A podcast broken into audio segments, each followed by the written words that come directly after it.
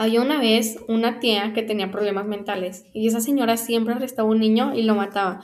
Y un día se quedó con un niño y dos niñas porque quiso adoptar. Sus hijos no saben que su mamá está loca. La tía se llama Toña. Tiene sobrinos. Tres.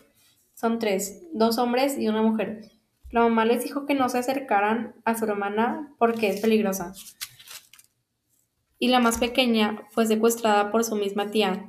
La tía Toña obligaba y maltrataba a sus hijos. Una noche se oyeron gritos. La policía vino, pero la tía Toña ya había matado a sus hijos. Quedó bajo arresto desde ese entonces.